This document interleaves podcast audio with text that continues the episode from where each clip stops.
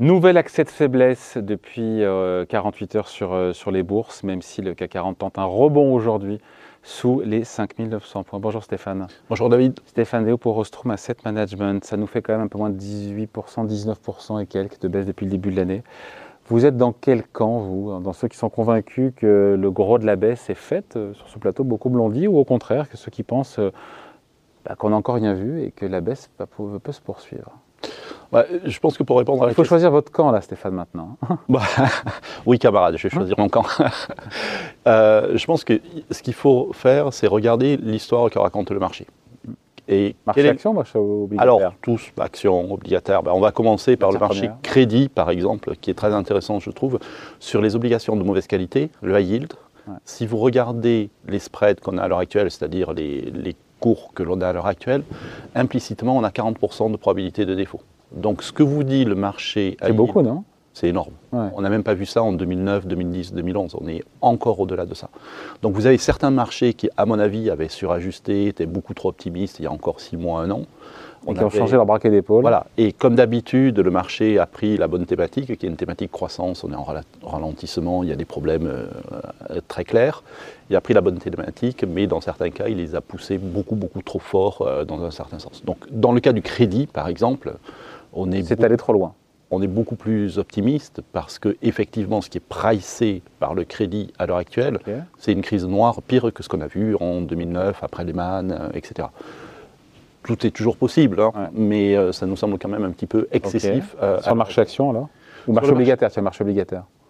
Alors, qui a corrigé. Il faut voir que sur le marché obligataire, c'est intéressant. Sur le, financement de la dette américaine, les taux à intérêt à 10 ans sur le souverain américain, on était quoi 3,40, 3,50 On est sous les 3%. Oui. Non, c'est-à-dire la violence du reflux quand même. Hein. Oui, oui, complètement. Et pareil, sur le 10 ans français, on était à 2,40, 2,50, on est à 1,90, je crois. C'est ça. On est monté très très vite. Là aussi, euh, j'avais un peu du mal, pour être honnête, à comprendre d'un point de vue fondamental ce qui justifiait une remontée des taux aussi violente. Euh, qu'est-ce qui s'est passé? Il s'est passé qu'on a eu peur de l'inflation. Les banques centrales nous ont dit c'est un énorme problème, on va remonter les taux de manière très très rapide, et donc les taux ont suivi. Euh, et en fait, elles sont en train de le faire. Et elles sont en train de le faire. Et elles sont en train de le faire. mais on réagissait à une seule variable, qui était la variable euh, inflation. Je Sans pense garder la variable récession. Voilà. Et je pense que petit à petit, ce qui est en train de se passer, c'est que les marchés regardent les deux variables. Alors c'est ça qui crée autant de volatilité et autant d'aller-retour. C'est que si vous avez des chiffres d'inflation importants, les taux doivent monter parce que les banques centrales vont continuer à monter les taux. Si vous avez une récession, bah, les taux doivent descendre. Et donc on hésite entre deux scénarios extrêmes.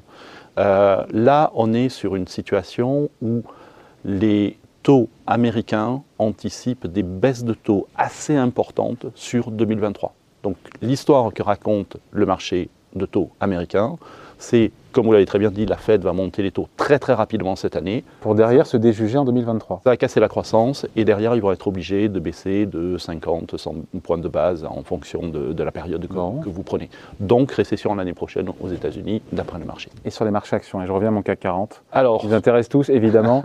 Euh, on est sous les 5900 points encore une fois. On a eu des, des tonnes de rebonds qui ont toujours fait long feu, qui ont fait pchit oui, c'est le terme technique adéquat. Non, mais c'est vrai. Hein. Non, non, complètement. Euh, on est sur des PE qui sont autour de 11 à l'heure actuelle. Donc, pour moi, le marché est pas, indubitablement pas cher.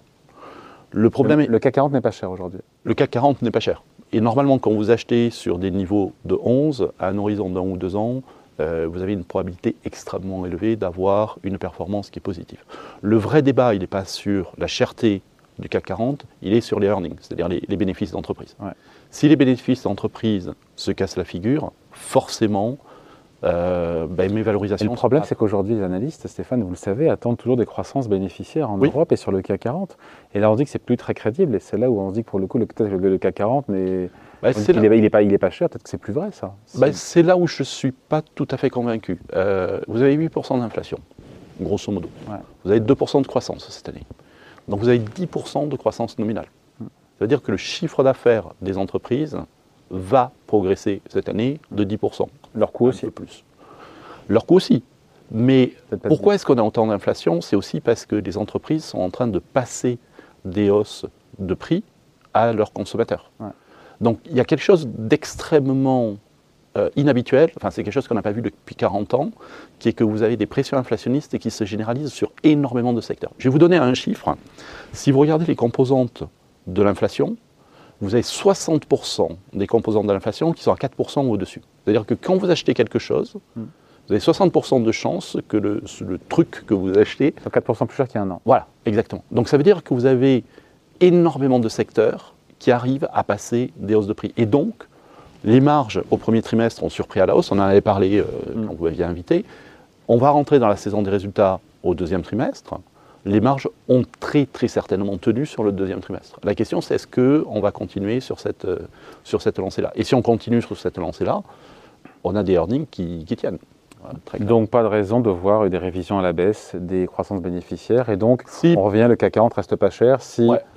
Je pense qu'on aura des révisions à la baisse parce qu'on aura une récession en fin d'année qui sera une récession technique, mais on reste sur une progression des bénéfices qui sera non négligeable. Moi, j'ai des modèles ouais. qui me disent 6% sur cette année de, de progression des, des bénéfices, par exemple. Jusqu'où ça peut flancher encore une fois dans cette tempête boursière qui faiblit pas alors que pourtant on est en été Mm. Comment encore une fois, qu'est-ce qui, jusqu'où ça peut chuter? C'est très difficile évidemment de mettre un chiffre, mais euh, euh, encore une fois, on sait que les marchés sont excessifs. euh, Alors ça, c'est plus compliqué. La, la première question, c'était le moyen terme ou le long terme. Bon, là, je pense que euh, vu les niveaux de valorisation, euh, on, est, on peut avoir une vision.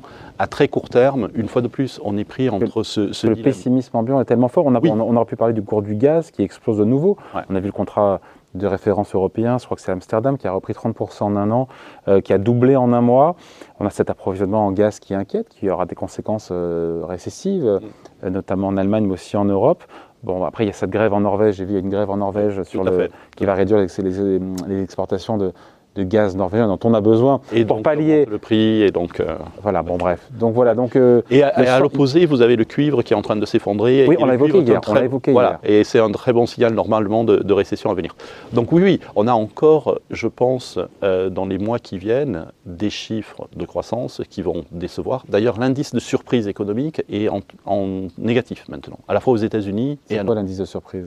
Alors, on regarde les prévisions des économistes, on regarde les chiffres qui sont publiés. Voilà. Si les chiffres sont meilleurs que ce qu'attendaient Ouais. les économistes, c'est une bonne nouvelle parce que vous êtes obligé de réviser vos prévisions à la hausse, c'est c'est mieux qu'attendu. Si les chiffres sont en dessous, ben, votre indice de surprise passe en Et là, donc, c'est négatif. quoi le. Et donc, on est, on est passé en négatif. Alors, ce n'est pas, c'est pas une catastrophe, hein, on a eu bien pire, mais ça veut dire clairement que les chiffres d'activité qui sont sortis récemment ont plutôt déçu et donc vont plutôt entraîner des révisions à la baisse. Qu'est-ce qui pourrait envoyer, je comprends, mais qu'est-ce qui pourrait envoyer, pardon, très prosaïquement, dans, dans le news flow, dans les statistiques qu'on va avoir, dans les chiffres, dans les nouvelles, qu'est-ce qui peut envoyer au tapis, encore une fois, les indices boursiers européens et mondiaux, encore une fois Bah, Pardon, mais il y a un pessimisme ambiant, alors Oui. on verra qu'il y a des raisons d'espérer, vous l'avez dit, mais Ouais. qu'est-ce qui à court terme peut prolonger, encore une fois, Bah, il y a ce- trois ce choses. bear market Il y a trois choses. Soit la croissance ralentit vraiment très fort, Mm. ce qui est possible. hein. Possible. Quand vous avez 8% d'inflation et 2% de salaire, Mm, mm. il y a quand même des pertes de pouvoir d'achat. Euh, donc c'est pas du tout impossible. Alors nous on n'y croit pas, on a une, Vous ne croyez pas à la récession?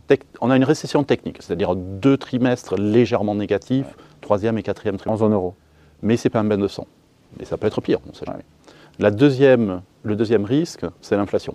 Imaginez que l'inflation reste très très élevée, que la Fed, la BCE, la Pourtant, le Banque pétrole, le pétrole redescend, on est à 105 dollars là. hein. Oui, tout à fait. Donc pour l'instant, ce n'est pas le cas. Mais imaginons, euh, pour une Ouais. raison X ou Y, qu'on s'est beaucoup trompé sur l'inflation, Oui, on se vrai, trompe encore, Ouais.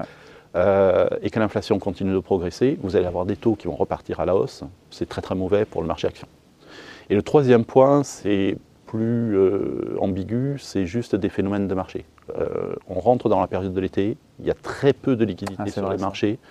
Euh, sur des marchés aussi volatiles, personne ne se mettra en face. Si à un moment donné, vous avez des marchés qui glissent vraiment beaucoup, euh, ben, il n'y aura personne pour, euh, pour les rattraper. Et donc, vous pouvez avoir un surajustement à la baisse. Mais c'est mon exemple de- du high yield hein, euh, sur le crédit. À l'heure actuelle, c'est très très difficile de se positionner sur ce marché, alors que honnêtement, quand vous avez 40% de défauts pricés, euh, Tout le monde priori- voulait du high yield quand ça rapportait que dalle. Et maintenant y, qu'il y a une prime de risque de dingue, Ouais. personne n'en veut. Oui. Ah, mais c'est là on dit qu'il faudrait peut-être un jour être contrariant si on en a les moyens d'ailleurs. hein. Oui, oui, oui. Mais Je suis complètement d'accord. Bon, et donc on se dit quoi pour se quitter? En se quittant, avant de se quitter, on se dit quoi? On se dit que le, le, sur l'été. Voilà, difficile à faire des pronostics, mais euh, pour vous, en tout cas, le CAC 40 n'est pas cher aujourd'hui à 5900 points. On a, euh, sur nos prévisions, on a une progression du CAC 40 euh, d'ici la fin de l'année. Une fois de plus, je pense que le, maître mot, ça va être volatilité sur les semaines qui viennent. Et on va, on va encore avoir des ajustements extrêmement forts. Mais on le voit aujourd'hui, hein. la bourse rebondit, mais c'est ce qu'on appelle un bear market rally, c'est-à-dire que vous avez des, des bourses qui baissent, dans des tendances baissières, vous avez toujours un, ou deux jours où ça rebondit de manière très très forte et puis ça continue à. et aller vers 5000, 5500 points, ça vous semble improbable, sans, être impossible? Non, c'est possible. C'est possible? Oui, tout à fait. Et on peut mettre, c'est une question que je posais hier, mais je la pose toujours, je n'ai pas la réponse on peut mettre un plancher euh, en, deçà duquel on se dit là tout est totalement bradé, c'est totalement incohérent, c'est à la casse. C'est, euh, bah, écoutez, euh, le, PE en 2009 était tombé à 9, si mes souvenirs sont bons, ça fait 20% de moins. Et donc ça nous mène à 6000 x 2, ça fait, ça fait 5000 quoi. Donc possiblement un point. ça c'est, après les mannes, c'est une crise grave, etc. Mais pourquoi pas hein. Bon voilà. Tout est possible, mais c'est très peu probable. Voilà. Merci beaucoup en tout cas, explication signée Stéphane Déo pour, pour Ostrom Asset Management. Merci. Merci.